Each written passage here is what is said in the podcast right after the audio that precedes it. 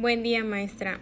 Mi nombre es Citlali Guadalupe López Hernández del BMR 302 y ahorita le voy a comentar acerca de qué diferencia encuentras en el quiero y el tengo.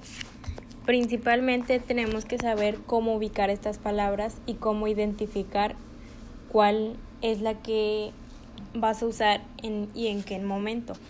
Por ejemplo, querer, el verbo querer, es acerca de lo que tú deseas, lo que a ti te gusta, lo que te agrada hacer y el tengo muchas veces no es así.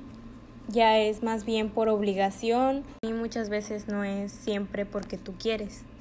Por ejemplo, el quiero, cuando tú quieres algo es por ejemplo decir, quiero ir a una fiesta y cuando es tener es tengo que hacer la tarea. Esas situaciones son muy diferentes, ya que muchas veces nadie quiere hacer la tarea y el querer ir a bailar y el querer ir a bailar muchas veces sí van a querer todos. Así que esta es mi conclusión del tema.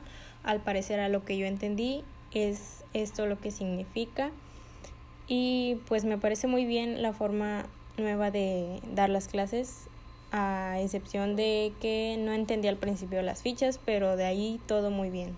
Muchas gracias, maestra.